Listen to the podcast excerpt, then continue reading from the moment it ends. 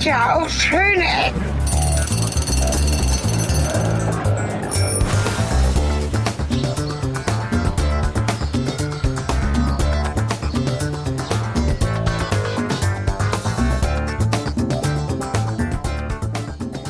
Willkommen zurück zu der Eurovision. Schöne Ecken. Wir begrüßen auch unsere italienischen Hörer. Am Mikrofon ist hier draußen in der weiten Welt in Italien Cornelis. Und äh, daheim auf dem äh, gemütlichen Sofa bzw. Bürostuhl der Sven. Hallo. Hallo. Wir machen wieder Double Ender und Stereo. Ähm, setzt euch Kopfhörer auf, hört gut zu.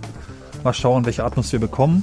Ich laufe schon mal so ein bisschen los in meinem Ort, in dem wunderschönen Matera in Italien, in, ähm, ist gar nicht in Kalabrien, wie ich lange Zeit äh, erzählt habe, bevor ich diese Reise begonnen habe, sondern in, jetzt muss ich das nochmal auf der Karte genau nachschauen, Lugatien, glaube ich. Jetzt habe ich keine Datenverbindung. Ne? Also das ist eine Region in Süditalien, eine, eine Gegend in Süditalien und ich habe mich verlaufen. Das ist total gut, weil das passt zur Stadt. ähm, und Matera ist eine Stadt, die wahrscheinlich die meisten von euch noch nie zuvor gehört haben. So ging mir das auch vor anderthalb Jahren. Vor anderthalb Jahren war ich zum ersten Mal hier. Jetzt bin ich schon zum zweiten Mal da und wer so ein bisschen zugehört hat bei vielen Podcasts, in denen ich was zu Reisen erzählt habe, ich fahre selten an einen Ort nochmal. Diesmal aber schon. Hier steht übrigens, das heißt auch Provinz Matera. Also das scheint auch das Ach ganze so. Gebiet da zu sein. Gut, Wir reden von der Stadt. Das ist immer so ein bisschen die Schwere. Also in, ähm, eigentlich ist es Basilicata und Lugatien ist irgendwie eine Verwaltungseinheit unten drunter. Aber auch die Stadt selber ist eben eine Provinz. Das kriege ich manchmal in den äh, fremden Regionen nicht so genau auseinander, was eigentlich Provinz, Region, Bezirk oder sonst was ist. Das ist ja auch in Deutschland ziemlich hierarchisch aufgeteilt. Und ich schnaufe schon, weil ich Treppen hochlaufe und gleich auch wieder runterlaufe, um hier zu den spannenden Punkten zu kommen. Also Schnaufen gehört heute dazu. Ich bin heute schon 248 Stockwerke Treppen gelaufen. Also es geht hoch und runter Okay. durch alte Gassen in dieser Stadt. So, Moment. Damit können wir auch streng genommen direkt einen wichtigen Punkt abhaken. Die Stadt ist nicht barrierefrei, oder? Nein, das haben wir heute schon ein paar Mal diskutiert. Auch vor dem Aspekt, was du bestimmt gesehen hast, dass die Stadt Kulturhauptstadt Europas äh, 2019 sein wird, aber mit Rollstuhl wirst du diese Kulturhauptstadt nicht erleben können. Das ist einfach nicht möglich. Denn Treppen an Treppen reihen sich hier in dieser Altstadt aneinander. Und ähm, ich laufe jetzt nachts hier rum, habe aber Fotos gemacht, die werde ich euch später hier reinbauen von der ersten Reise und auch heute noch vom Tag und versuche so ein bisschen die Atmosphäre einzufangen, insbesondere in der Altstadt, die hier, ähm, ich habe mir überlegt, was hatte ich vorhin gesehen, mindestens seit dem 13. Jahrhundert existiert, aber Matera gilt als eine der ältesten Städte der Welt. Also das ist schon ziemlich krass, ziemlich alt und ziemlich, ziemlich toll. Ich weiß nicht, das erstmal so als erste Eingrenzung. Ich muss das noch ein bisschen näher beschreiben, so es eben möglich ist. Ähm, weil es einfach extremst besonders ist. Ich bin hier auf der Überraschungsreise, die ich vielleicht im anderen Podcast schon mal erzählt habe, also eine Reise vor anderthalb Jahren, wo ich nicht wusste, wo ich landen werde. Ein guter Freund von mir hat die Reise vorbereitet, bin ich hier ohne eine einzige Vorahnung in dieser Stadt gelandet und ich war einfach komplett geplättet. Komplett hin und weg und komplett begeistert. Und die Begeisterung war auch so stark, dass ich heute mit einer kleinen Gänsehaut hier eingereist bin und mich total gefreut habe, wieder hier zu sein. Das ist selten bei mir, aber bei manchen, manchen Städten habe ich das so. Das ist ein bisschen wie Menschen. Wenn ich mich wirklich freue, so eine Stadt wiederzusehen, ist das wie so einen Menschen wiederzusehen, den man zwei, drei Jahre nicht gesehen hat. Und das ist schon ein tolles Ding.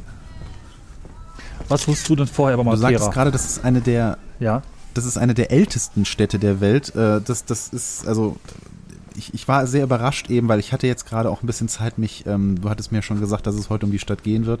Das heißt, ich habe mich ein bisschen auf dem heimischen Sofa eingelesen äh, und hatte sogar die Zeit, eine kleine Doku zu gucken über die Stadt.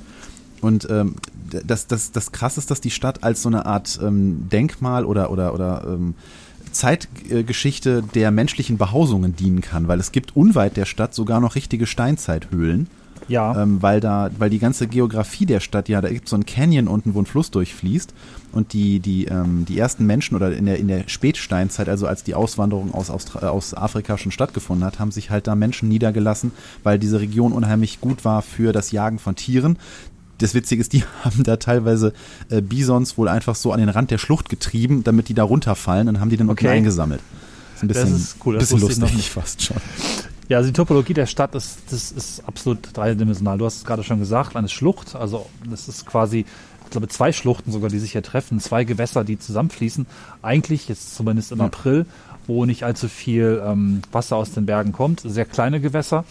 Ähm, aber nichtsdestotrotz sind die Schluchten und die Felsen auf beiden Seiten ähm, ziemlich, ziemlich hoch. Ich weiß nicht, einige hundert Meter dürften es sein, zwischen unten und oben. Und auf der einen Seite, die ich noch nicht besucht habe, das habe ich für morgen mir vorgenommen, lassen sich eben alte Höhlenbewohnungen finden, die ähm, viele tausend Jahre alt sein müssen. Und auf der gegenüberliegenden Seite, äh, die eben aus dem ja, Mittelalter stammende Stadt, wo eben diese Höhlenwohnungen schon ein bisschen weitergetrieben wurden und teilweise eben mit vorgebauten ähm, Fronten zu Häusern wurden ähm, teilweise eben auch mit oben drauf gestellten Häusern aus dem 17. Jahrhundert auch zu einer richtigen Stadt sich dann weiterentwickelt haben. Und wir kommen später noch ein bisschen auf die Geschichte der jüngeren Zeit. Eben obendrauf findet sich eine Stadt aus den 50er Jahren, wo eben für die ehemaligen sehr armen äh, Menschen aus den Höhlen neue Wohnungen geschaffen wurden. Also das ist tatsächlich, du hast es schön gesagt, eine Geschichte der ja, Behausung von Menschen, der Entwicklung und Gestaltung von, von, von Stadt, von Kleinstädten letztlich in sehr ländlichen Regionen. Ja, und äh, ich werde gleich mal versuchen, so eine Höhlenwohnung ähm, aus dem 13. Jahrhundert oder aus der Mittelalterzeit äh, zu besuchen. Teilweise stehen die einfach offen, man kann da reingehen. Das ähm, werde ich gleich mal versuchen, akustisch einzufangen. Ja, und das äh, ich sehe hier gerade übrigens eine sehr moderne Höhlenbehausung. Da hat ein, ein Restaurant aufgemacht namens Panecotto mit ähm, sehr moderner Beleuchtung. Das äh, lege ich mal das Foto jetzt hier rein. Also die Stadt ist touristisch extrem gut erschlossen. Ich habe schon gesagt, Kulturhauptstadt Europa 2019. Hier wird gerade sehr viel saniert und sehr viel in diese ehemaligen Höhlenwohnungen an Hotels, an ähm, Restaurants, an Bars, an äh, Bed and Breakfast und vielen anderen äh, touristischen Attraktionen eingebaut. Ne? Äh, da tut sich gerade ganz viel. War, warst du denn schon essen in Matera? Ähm, dieses Mal noch nicht. Vor anderthalb Jahren bereits schon.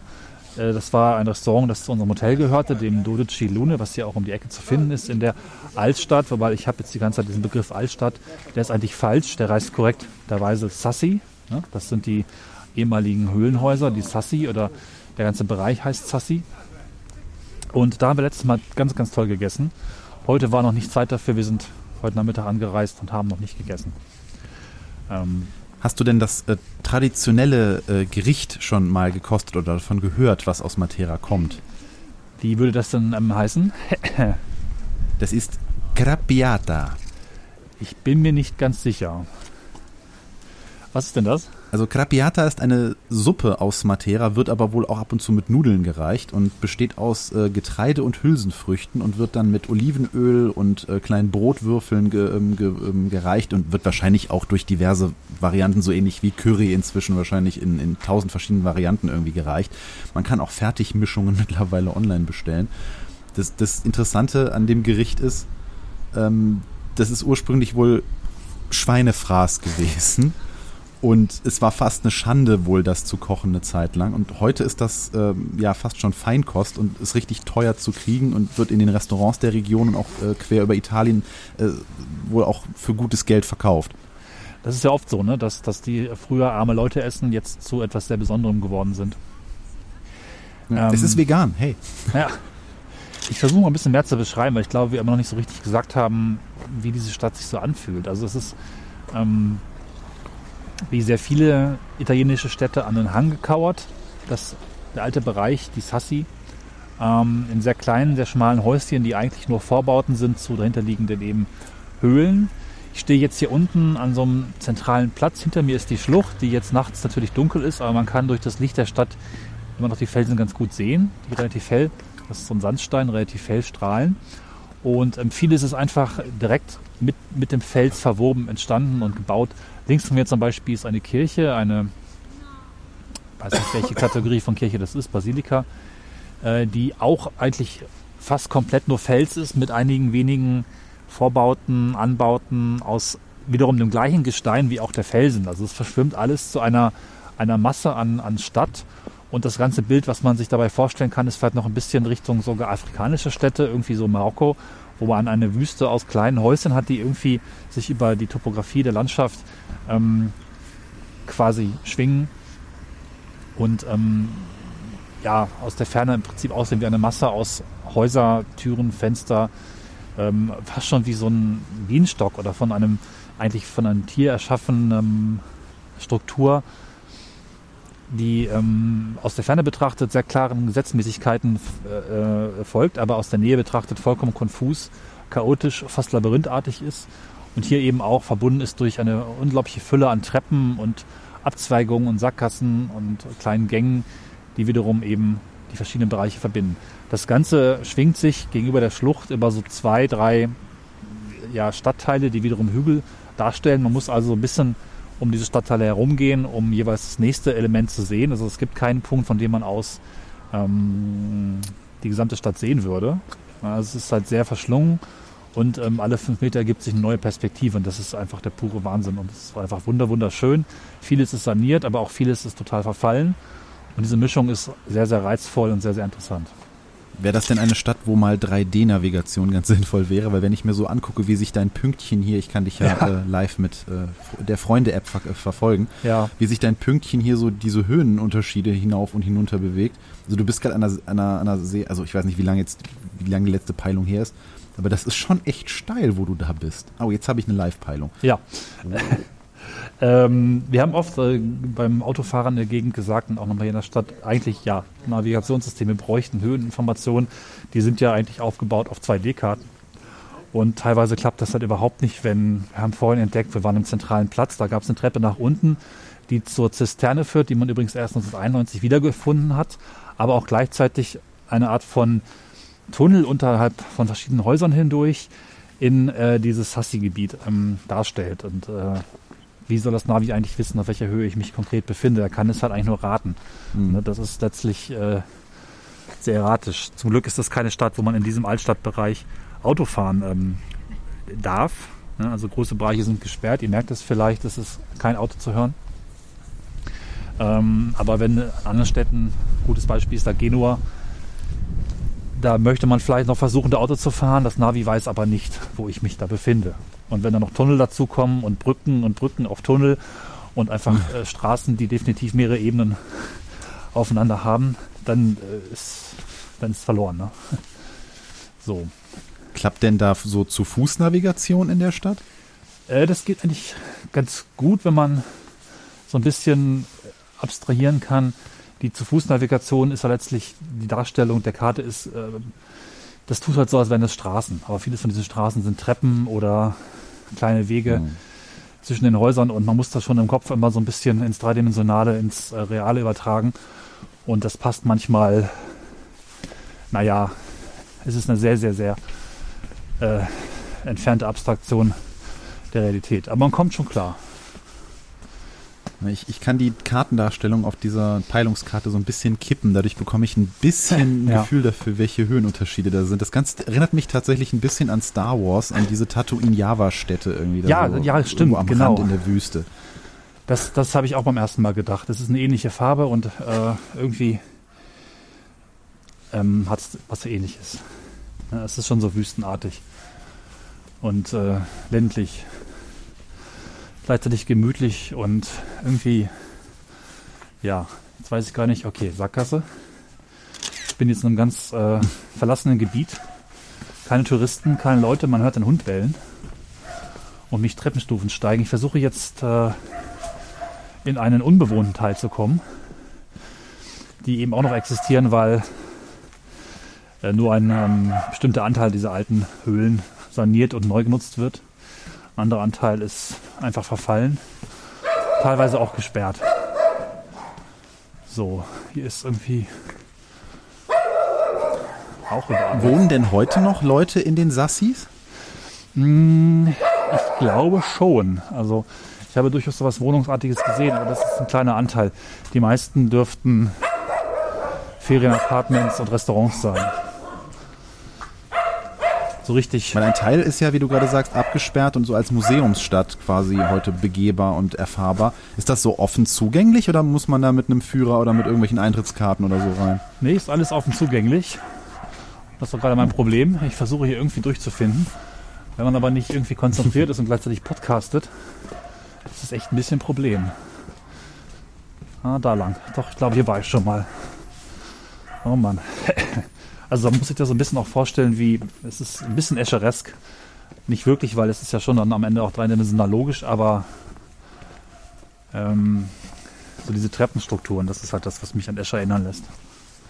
Und ich glaube, ich brauche mal kurz. Wir hätten dir jetzt eigentlich so eine, Go so eine Ah. GoPro auf den Kopf schnallen müssen und dann hätte man das so als Zeitraffer noch irgendwie machen können, wie du durch diese, durch diese Labyrinthe da irgendwie schleichst, weil Ja, ich ja. empfehle jedem mal irgendwie das sich von oben anzugucken und möglichst in einem Satellitenbild. Das ist schon echt wild. Also da ist null Struktur logischerweise drin, weil das ist alles genauso gebaut, wie der Berg halt gewachsen ist. Also da ist auch keine große, dadurch, dass das über die Jahrhunderte, muss man fast, muss man schon sagen. Also ich glaube, die ältesten wirklich Häuser sind über 6000 Jahre alt und ähm, da, da gab es halt noch kein großes, wir hauen da mal oder sprengen da mal den Berg weg, sondern da ist halt ein Haus gebaut worden, so wie es halt gerade passte. Und dann ist die Höhle später dann für die Tiere genutzt worden und im vorderen Bereich wurde halt ein Haus angeflanscht. Ne? Genau, das ist vielleicht noch wichtig zu erwähnen, dass diese Höhlen zwei Ebenen haben, eigentlich fast immer. Unten, ganz hinten unten, im tiefsten Dunkel, wurden die Tiere äh, gehalten, die dann eben auch da reingeschissen haben, um äh, ja, klarzukommen. Aber diese, der, der, dieser Mist und diese Tiere haben halt so viel Wärme erzeugt, dass für die Menschen eine Ebene höher zumindest ein Wohnen möglich war, bei sicherlich bestialischen Hm. Gestank und furchtbaren Bedingungen. Aber Menschen können sich an Dinge gewöhnen. So, ich hoffe, ich komme jetzt mal weiter, weil ich bin gerade echt ein bisschen äh, lost. Keine Angst, ich werde rausfinden am Schluss, aber den Weg, den ich eigentlich gehen wollte, finde ich jetzt ad hoc hier so bei Nacht noch nicht wieder. Doch jetzt könnte es was werden. Ich hoffe, ich kann die Route noch irgendwie hinterher raus extrahieren aus der Gesamtroute dieser Reise. Der Trecker läuft jetzt seit zwei Wochen mit. Oh, Ja, ja. Auch das geht. dass so, sowas geht, ohne dass es abstürzt oder man das Telefon neu startet. Ja, äh, man kann auch zwischendurch das Telefon neu starten, die App anhalten. Das so. Ding ist, äh, also der Walkmeter, so heißt die App, die wir auch verwenden für die normalen Podcast-Touren, ist wirklich sehr robust. Das einzige Problem ist, dass man, wenn man jetzt lange laufen lässt, das Betriebssystem gerne mal aus Speichermangel die App wegschießt. Hm. Ja.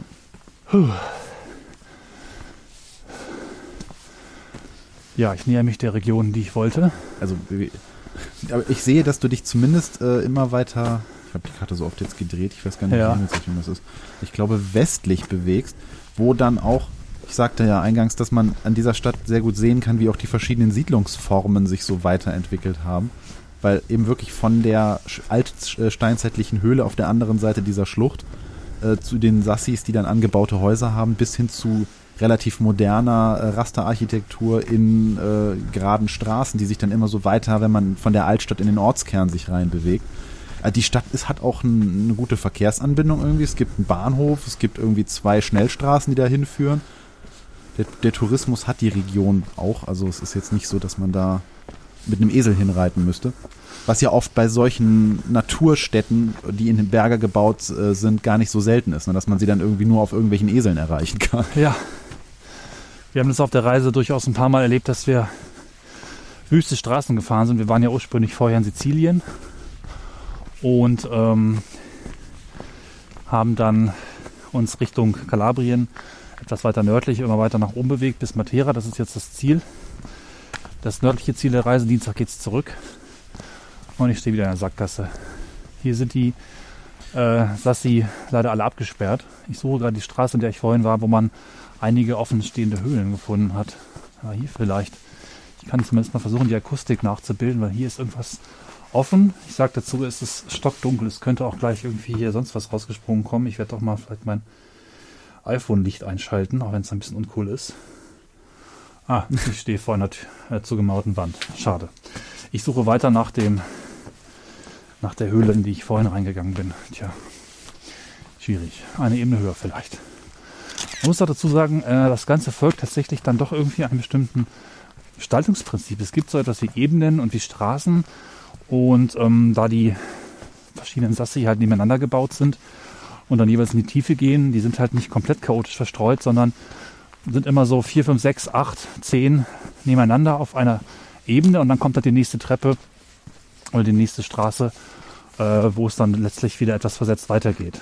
Und ich versuche jetzt entsprechend den Abschnitt zu finden, in dem ich gestern, äh, heute schon war. Nun ja, vielleicht, ähm, ich weiß nicht, ob du es gelesen hast, die Geschichte, was eigentlich im letzten Jahrhundert passiert ist hier in der Stadt, als äh, die Weltöffentlichkeit darauf aufmerksam wurde, was hier eigentlich so an ja, Hygienebedingungen existieren. Hm. Hast du das mitbekommen? Das habe ich äh, in, sowohl, ähm, also das kriegt man halt relativ schnell, wenn man die Namen einfach bei Google eingibt oder in Wikipedia schmeißt, kriegt man dieses Ereignis äh, als das zentrale Ereignis dieser Sassi ähm, oder des Sassi-Teils der Stadt. Äh, und sowohl, also auf, äh, auf, YouTube findet man wirklich diverse auch deutschsprachige ähm, Dokumentationen über die Stadt, weil sie halt sehr malerisch ist und irgendwie auch ja, man, also krass ist, dass sich ja da diese zwei Welten irgendwie treffen. Also durch diesen Tourismus ähm, blickt man jetzt mit einem anderen Auge auf das. Und ähm, wo du gerade von sprachst, dieses Ereignis, ähm, ich weiß nicht, äh, vielleicht kannst du es erstmal aus deiner Sicht, wie du, jetzt auch da bist, äh, mitteilen, dann äh, komme ich gleich mal mit, den, mit, mit dem, was ich jetzt gelesen habe. Genau, also ein Schriftsteller, dessen Namen ich gerade nicht so ganz zur Hand habe, das hast du bestimmt gelesen, war 1900. Das war der Herr Levi. Genau, so 45 rum. Ähm, unterwegs hat einen Roman geschrieben über diese sehr arme Gegend damals. Äh, Jesus kam nur bis Eboli heißt der Roman, der auch dann in den 70er Jahren verfilmt wurde. Und durch diesen Roman und eine äh, politische Diskussion der verschiedenen Parteien zu der Zeit angefachelt, wurde halt offensichtlich, dass die Menschen hier in ärmsten und unwürdigsten Bedingungen leben. Ich habe es eben schon erzählt, in Höhlen mit Tieren in einem Loch zusammen. Ich stehe jetzt auch vor so einem Loch, ich gehe da mal rein. Ich hoffe, der Empfang reißt nicht ab. Die ist leider sehr verdreckt und ich hoffe, hier schläft jetzt niemand. Ich habe gerade ein bisschen Angst. Nein, es ist leer. Ähm, in der Decke ist auch so Ruß zu sehen, hier liegt leider auch Müll. Also manche sind aufgeräumt, andere nicht, dieses äh, nicht. Aber man kann sich ein bisschen den Klang vorstellen. Das ist jetzt ungefähr so groß, vielleicht 40 Quadratmeter, 30.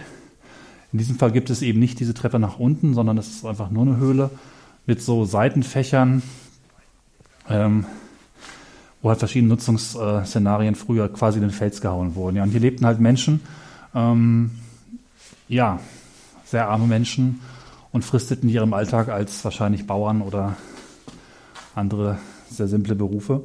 Und äh, diese Diskussion, die eben 1945, meine ich, rum so ausbrach, führte eben dazu, dass man von Regierungsseite gesagt hat, das geht so gar nicht, wir möchten hier etwas tun. Und das äh, führte dazu, dass neue Wohnungen gebaut wurden und diese Menschen zwangsumgesiedelt wurden einerseits äh, zu ihrem Besseren, andererseits auch gegen große Widerstände, weil man eben auch nicht unbedingt äh, wenig stolz war auf diese Stadt und auf dieses Leben oder eben auf das gewohnte Leben. Ne? Man wollte das nicht so einfach hergeben. Und äh, in den 50er, 60er Jahren wurden eben sehr viele schnurgerade Wohnblocks, die du bereits erwähnt hast, gebaut und die Menschen eben zwangsweise umgesiedelt und dieser gesamte Bereich war dem Verfall preisgegeben. So wie jetzt der Bereich, in dem ich gerade rumlaufe, immer noch äh, unbewohnt verfallen ist, wohl aber zugänglich witzigerweise. Einige Bereiche sind auch abgesperrt, aber hier kann man in die Löcher hineinschauen. Die Straßenbeleuchtung hört jetzt hier auch auf. Und hier ist die nächste Höhle, die dann auch in der die mir nicht verloren schlimmsten. Zeit. Du hast ja eine Positions, äh, äh, Position von mir, wo ich verloren gehe, ne? Hoffe ich doch. Ich gehe nochmal in so eine Höhle rein. Diese hat jetzt wirklich mehrere Räume. Mal gucken, wie der Empfang noch hält. Ich fand den vorhin relativ Die gut. lachen mich aus bei der italienischen Polizei, wenn ich da anrufe und sage, hier der, der Herr Carter, der ist da irgendwo in Matera in so einer Höhle, ich habe noch eine Peilung. Dann, ja, ja vor allen Dingen musst du dann Italienisch aber. reden. Aber das können wir ja, ja genau. wissen wir ja, dass das kann. Ich mit so meinem Speisekarten-Italienisch. Ja. Naja, also das äh, Ironische bei der ganzen Geschichte ist, dass dann irgendwann, ich weiß gar nicht, bis, ich glaube in den 90er Jahren so langsam äh, entdeckt wurde, dass der Tourismus äh, hier eine Rolle spielen kann. Und es wurde eben Stück für Stück versucht, diese Sassi zu sanieren oder eben auch mit EU-Geldern wurde eben sehr viel gemacht. Ähm, und die ehemals vertriebenen Bewohner mussten halt ein bisschen zusehen dabei, wie die als äh, unwürdige Behausung geltenden Höhlen wieder hergerichtet wurden für Touristen. Ne? Also man könnte sagen, das ist halt eine totale Gentrifizierung, die hier stattgefunden hat und immer noch stattfindet. Ne? Also man bereitet sich jetzt auf Kulturhauptstadt 2019 vor und saniert halt auch fleißig weiter. Es machen ständig neue Hotels auf. Äh, Wohnungen werden hier nicht wirklich gebaut, bis auf vielleicht eine kleine Handvoll von Menschen, die hier irgendwie lebt, aber das ist ein Bruchteil. Äh, passiert ist eine sehr komische Rückbesinnung für Touristen auf diese ehemalige ja, Form des Lebens. Ne? Ja, das ist, das ist irgendwie so eine Form von, wenn der Rubel rollt. Ne? Ich meine, wenn man sich eben als, als äh, Region irgendwie äh, darstellt und in die ne, Mitte des 20. Jahrhunderts war ja dann auch so mit der Fernsehberichterstattung und die Welt wuchs ein bisschen zusammen und ja. es war alles irgendwie viel näher und Europa war ja sowieso ein Brennpunkt aufgrund des Zweiten Weltkriegs und sowas.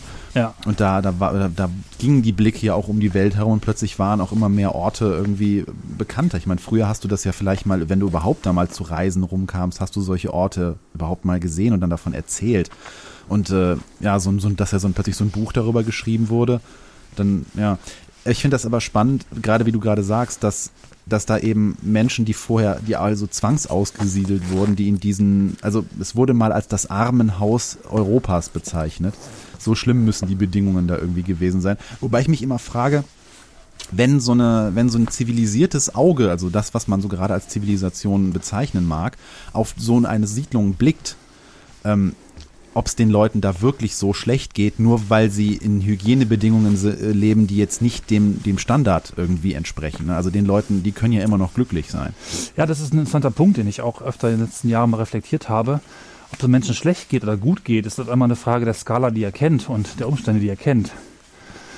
Ähm, man kann mit sehr viel Reichtum und sehr viel Luxus sehr, sehr, sehr unglücklich sein. Und man kann mit sehr beschaulichen Verhältnissen Richtig. eigentlich sehr glücklich sein. Ne? Und diese Zwangsumsiedlung war letztlich auch eine Form von Normalisierung. Die müssen halt so leben wie alle.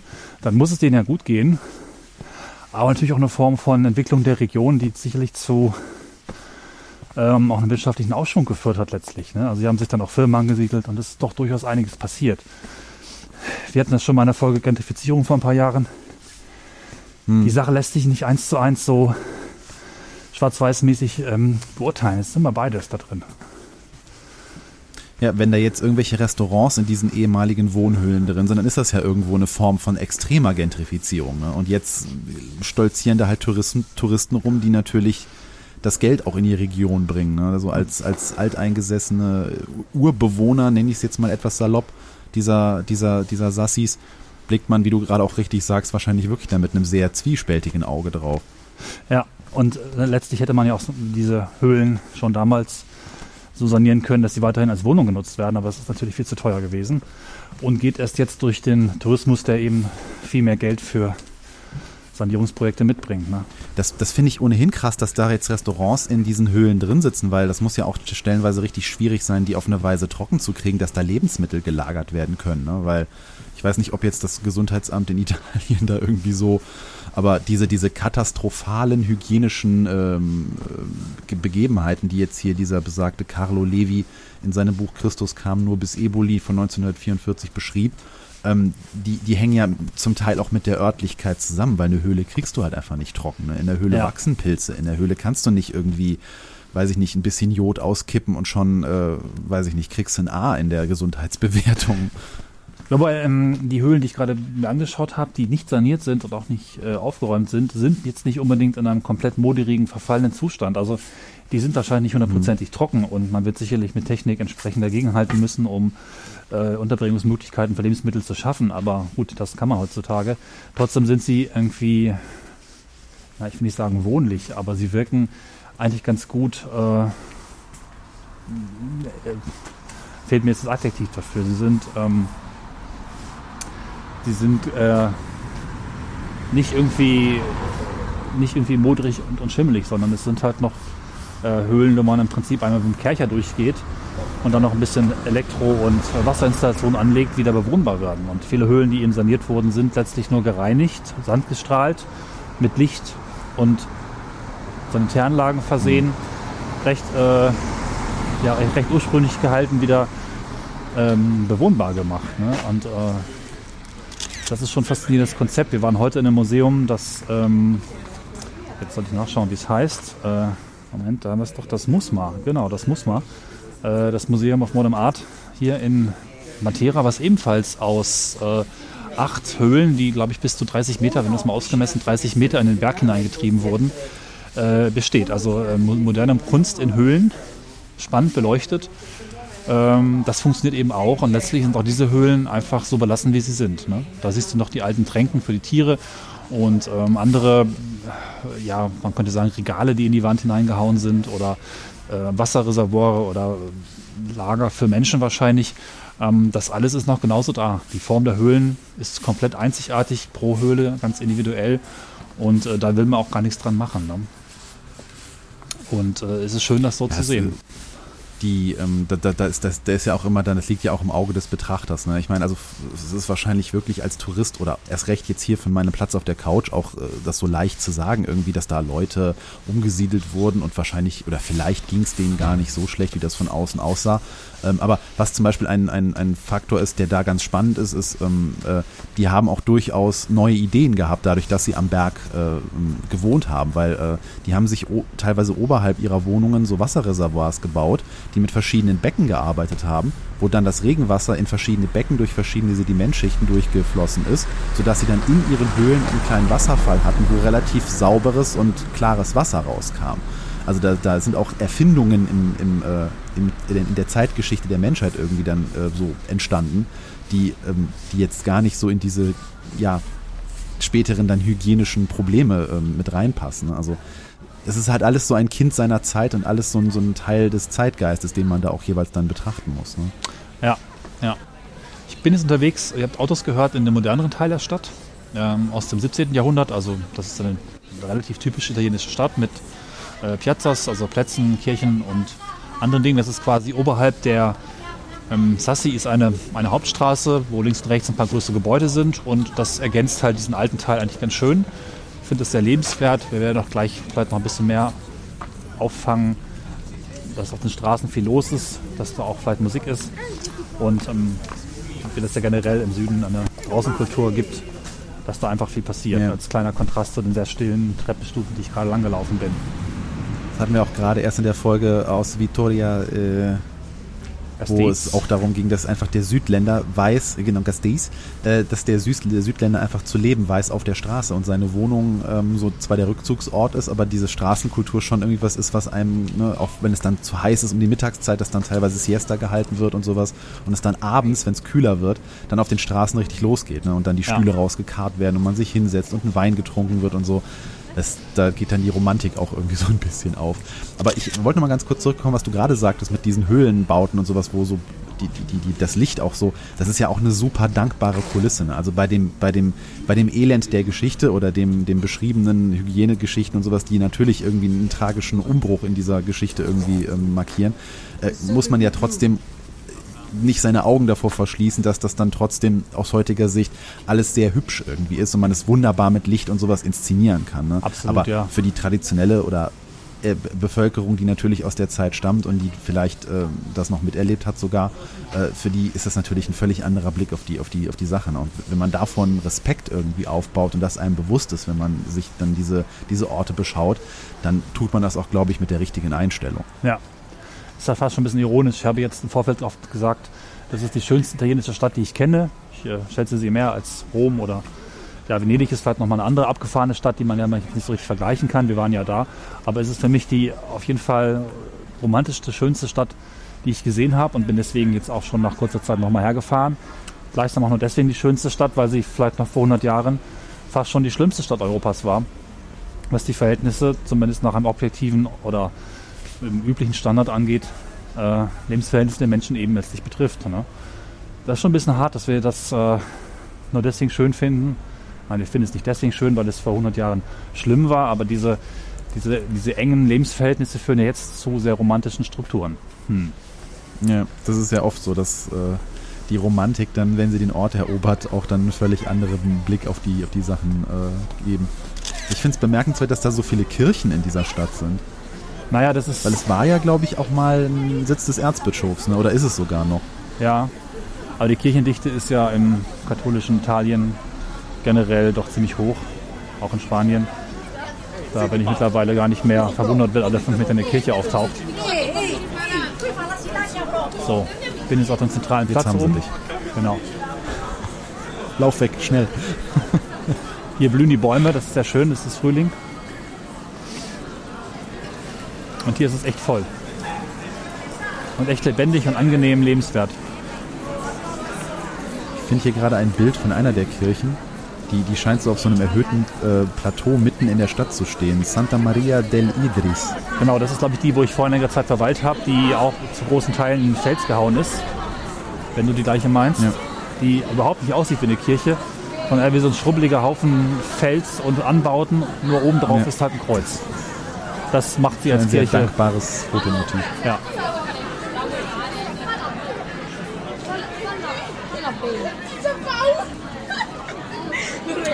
Es gibt noch eine andere. Es gibt mehrere Felsenkirchen. Es gibt auch noch San Pietro Ja. Parisano und Torre Metallana. Ja, Felsenkirchen sind schon, wir haben auch noch ein paar andere gesehen auf der Reise, irgendwie, das ist schon mal was Tolles, weil es nicht diesen typischen Kirchen, ja, überwältigenden Form der, ja, meist Gotik hat, sondern durch den Fels wird es irgendwie ursprünglicher, fast schon ehrlicher, natürlich dekoriert mit irgendwelchen Insignien und äh, heiligen Darstellungen, das ist natürlich auch hier, aber ich mag es irgendwie.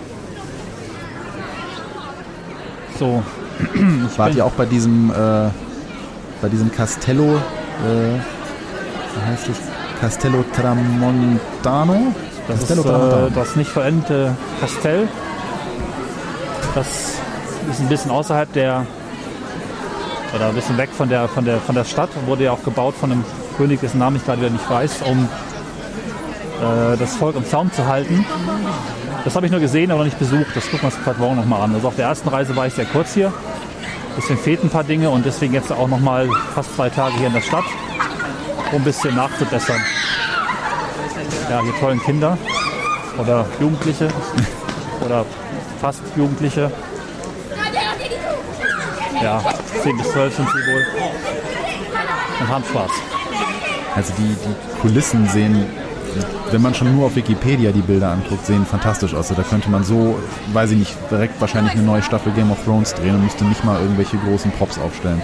Ja, apropos drehen, vielleicht muss man noch erwähnen, dass hier viele Filme entstanden Kulissen. sind. Ne? Also der berühmteste Film war Die Passion Christi von, mit Mel Gibson von 2000, weiß ich nicht.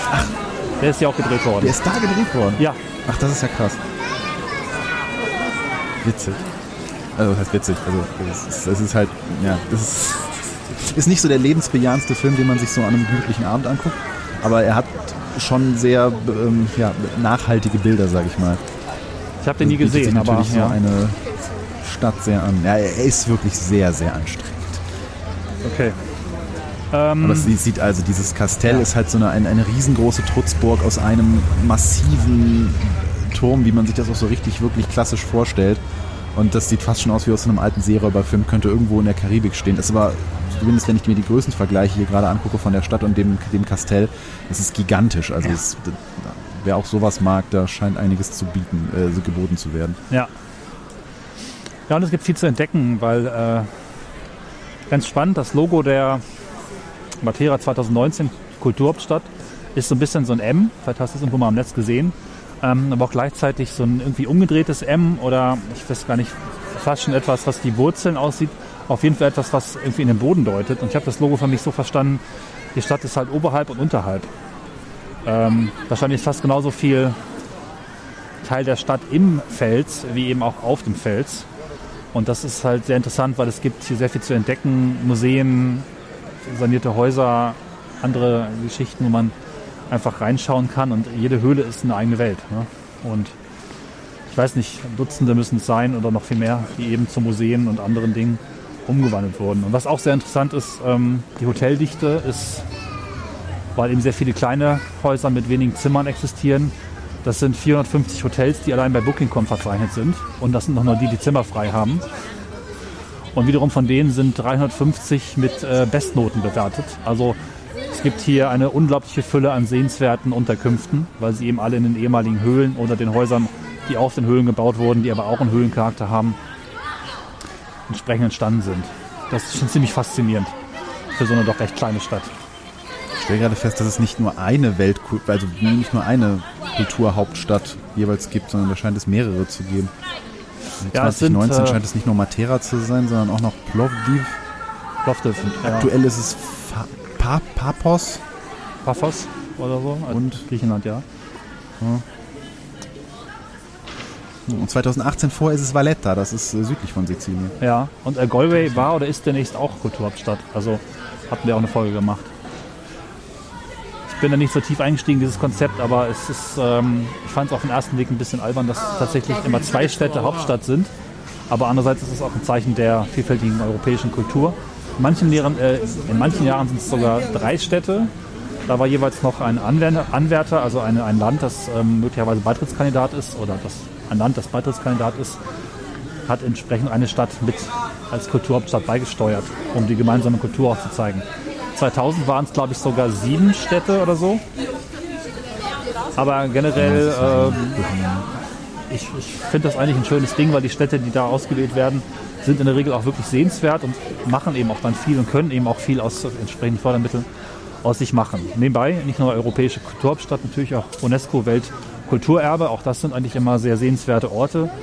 Wer das Konzept nicht kennt, auf jeden Fall mal die Liste studieren und äh, anfangen, die Orte abzufahren, weil eigentlich fast alles, was UNESCO Weltkulturerbe ist, ist äh, definitiv sehenswert. Das hat schon so ein besonderes Prädikat, eine besondere Stufe, die eigentlich zu besuchen einlädt. Natürlich auch ein Label und eine Marke, aber ich finde eine sehr gute, sowohl Kulturhauptstadt als auch ähm, UNESCO Kulturerbe. Äh, um, um unseren Bildungsauftrag noch zu erfüllen, äh, ich kann ja mal kurz einwerfen, also ähm, der Grund, warum es äh, seit 2009 jeweils zwei Haupt, also Kulturhauptstädte in Europa gibt, ist, äh, dass, die, dass die Kommission durch den Rechtsakt 649 2005 EG einfach die neuen Mitgliedstaaten der EU möglichst schnell in das Programm aufnehmen wollte. Und deswegen gilt von 2009 bis 2019 diese Regelung mit äh, zwei äh, Kulturhauptstädten. Ah, okay. Das endet dann und dann gibt es eine neue Liste, die heißt dann Beschluss Nummer 445 2014 EU. Ja, was auch interessant ist, dass Und wir das- sind übrigens wieder 2025 dran. Ja, äh, das wollte ich gerade sagen. Es ist bis in die 30er hinein, bis 2033, glaube ich, festgelegt, welche Länder äh, Städte entsprechend stellen dürfen. Wohl die Städte noch nicht. Die bewerben sich dann noch äh, um den Platz. Es ist ein bisschen wie der Eurovision Song Contest gedöns. Ne? Also jedes Land darf dann, wenn es als Kulturhauptstadtsland ausgewählt ist, eine Stadt entsenden, das zu sein und entsprechend Geld bezahlen. Na gut. Aber wie Ja, das wird gesagt, dann von einer unabhängigen ja, europäischen Expertenjury begutachtet und die Bewerbungen im darauffolgenden Jahr kommen dann in ein Auswahlverfahren und äh, rababa. Ja, dann ist doch alles gut. Ja, ich glaube, die wesentlichen Dinge habe ich erzählt. Hast du noch was? Nee, also das, das gibt auch, also so viel gibt es da eigentlich auch gar nicht, abgesehen halt von dieser Geschichte, dass diese Aussiedlung stattgefunden hat. Und ähm, ja, die Weltkulturhauptstadt, oder was heißt Welt, europäische Kulturhauptstadt, so das jüngste Ereignis, was da jetzt irgendwie die Region äh, interessant macht. Aber sonst ist das relativ äh, eher so ein, so ein allgemeines Ding, äh, diese Stadt halt. Also durch diese, durch diese interessante Besiedlungsgeschichte über die ja, Jahrtausende ja wirklich schon. Von Jungzeit, Steinzeit bis Altsteinzeit und dann eben bis heute mit moderner Stadt- und Bahnhofsanbindung und Hüsselmüll. Ja, Das ist schon echt eine krasse Gegend. Also das wird einem auch so gar nicht bewusst. Also die, die Steinzeit ist immer so gerade, ich meine, ich, ich, ich komme ja aus dem Rheinland und äh, unweit von mir ist das Neandertal. Das heißt, ähm, ne, so die, die Steinzeitgeschichte ähm, ist mir schon von Kindheit an irgendwie durch die Schule dann mal durch einen Besuch dieses Ortes nahegebracht worden. Ähm, äh, und dadurch ist das immer so, so weg und so künstlich und so. Und ich, ich, ich habe gerade zum ersten Mal ähm, mit, bin ich mit einer Stadt konfrontiert, die diese, diese unglaublich alte und Geschichte, also Menschheitsgeschichte im Sinne von, als wir wirklich noch in Höhlen lebten und gerade so von den Bäumen runtergekrochen sind, dass sowas an einem Ort existieren kann, finde ich schon super spannend eigentlich für so eine Stadt und das dann auch noch auf so wenigen Quadratkilometern sich ansehen zu können, weil ich betone es nochmal, auf der anderen Seite der Schlucht gibt es wirklich noch Steinzeitbehausungen, die wirklich noch so in den Fels gehauen, weil das ist so Sandstein und der war leicht zu bearbeiten und durch die Klimazone da unten auch ähm, das ganze Jahr über trocken und bewohnbar. Und dann geht man halt da über die Schlucht drüber, sieht dann diese Sassis, was auch ein großes Stück Geschichte ist, geht dann hoch in die Stadt und ist dann in einer modernen, in Anführungszeichen, Stadt und ist dann 2019 sogar in einer Kulturhauptstadt. Also das ist schon ein Ort, den, der so einfach einzigartig ist ne? und auf jeden Fall eine interessante Ecke. Was mich so fasziniert, ist, dass ich auf Reisen irgendwie immer so Regionen herauspicke, die dann plötzlich sich so ausfalten und äh, lebendig werden. Bisher oder bis vor anderthalb Jahren war so Süditalien für mich eher so, da gibt es halt ein paar Dörfer, muss ich nicht hin. Und wenn man dann irgendwie näher ranzoomt, wie auf der ersten Reise vor anderthalb Jahren, dann tun sich plötzlich so großartige Dinge auf. Und wenn man dann noch näher ranzoomt, also sich mehr Zeit nimmt, gibt es halt noch mehr Schichten und Level, die sich da irgendwie auftun. Und es äh, umschlägt in schiere Begeisterung. Ich war ja aber nicht so ganz der Italien-Fan. Es hat sich in letzter Zeit ein bisschen geändert, auch durch unsere gemeinsame Tour. Nochmal eins äh, positiv dazugelegt letztes Jahr. Ähm, aber auch jetzt durch den aktuellen Urlaub so viel Tolles entdeckt. Das macht schon richtig Spaß und ist deswegen auf jeden Fall eine schöne Ecke und eine Bereitsempfehlung oder eine Empfehlung, eben dorthin zu reisen. Essen ist lecker, Unterkünfte sind günstig. Heute hatten wir eine Unterkunft in einem Bergdorf, was von einer, wiederum von einem Paar betrieben wird. Wie ich das ganz gern erst einmal habe, die selbst Brot backen, Süßigkeiten kochen und es so abgefüllt haben, schon zum Frühstück mit Essen, dass wir immer noch keinen Hunger hatten heute Abend. So.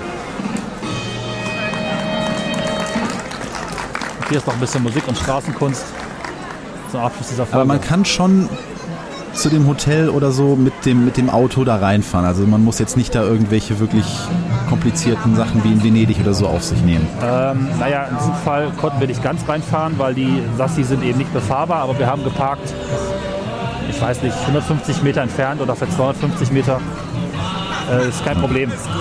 Also man kommt hier schnell in neuere Stadtteile und kann da auch ganz gut parken. Wie sind da so die Übernachtungspreise? Äh, wir haben jetzt äh, Normal oder erhöht? normal, würde ich sagen, bis günstig. Wir haben jetzt hier ein äh, ganzes Apartment mit zwei Zimmern, Küche, Bad und Ausblick auf die Sassi für 60 Euro die Nacht. Ähm, man kann auch 70 oder 80 bezahlen, dann wird es aber auch entsprechend edler. Das finde ich nicht teuer. Und in der Region ansonsten drumherum kriegt man auch schon tolle Übernachtungen für 30 bis 40 Euro. Ähm, das ist hier schon eine teure Stadt für, für Süditalien. Also ist aus unserer Sicht günstig. Aber Essen kann man halbwegs bezahlbar oder Total ist bezahlbar, das auch? ja. Nee, ach, du kannst eine gute Okay. Pizza haben für 6 Euro, du kannst aber auch für 25 Euro ein Drei-Gänge-Menü bekommen, inklusive Getränke und äh, lecker und gut satt werden. Natürlich kann man immer noch mehr ausgeben, aber der Durchschnittspreis ist äh, sehr, sehr akzeptabel.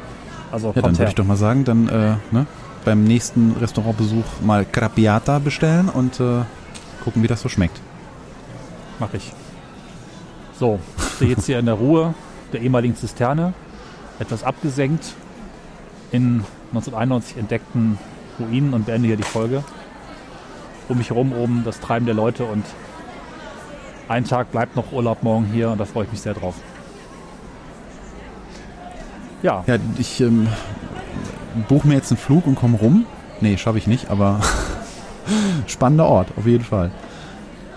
Ja, ich danke dir und ich danke euch fürs Zuhören. Äh, gern noch mal in den Kommentaren Tipps für andere Orte, die euch haben die Augen übergehen lassen, aufgehen lassen.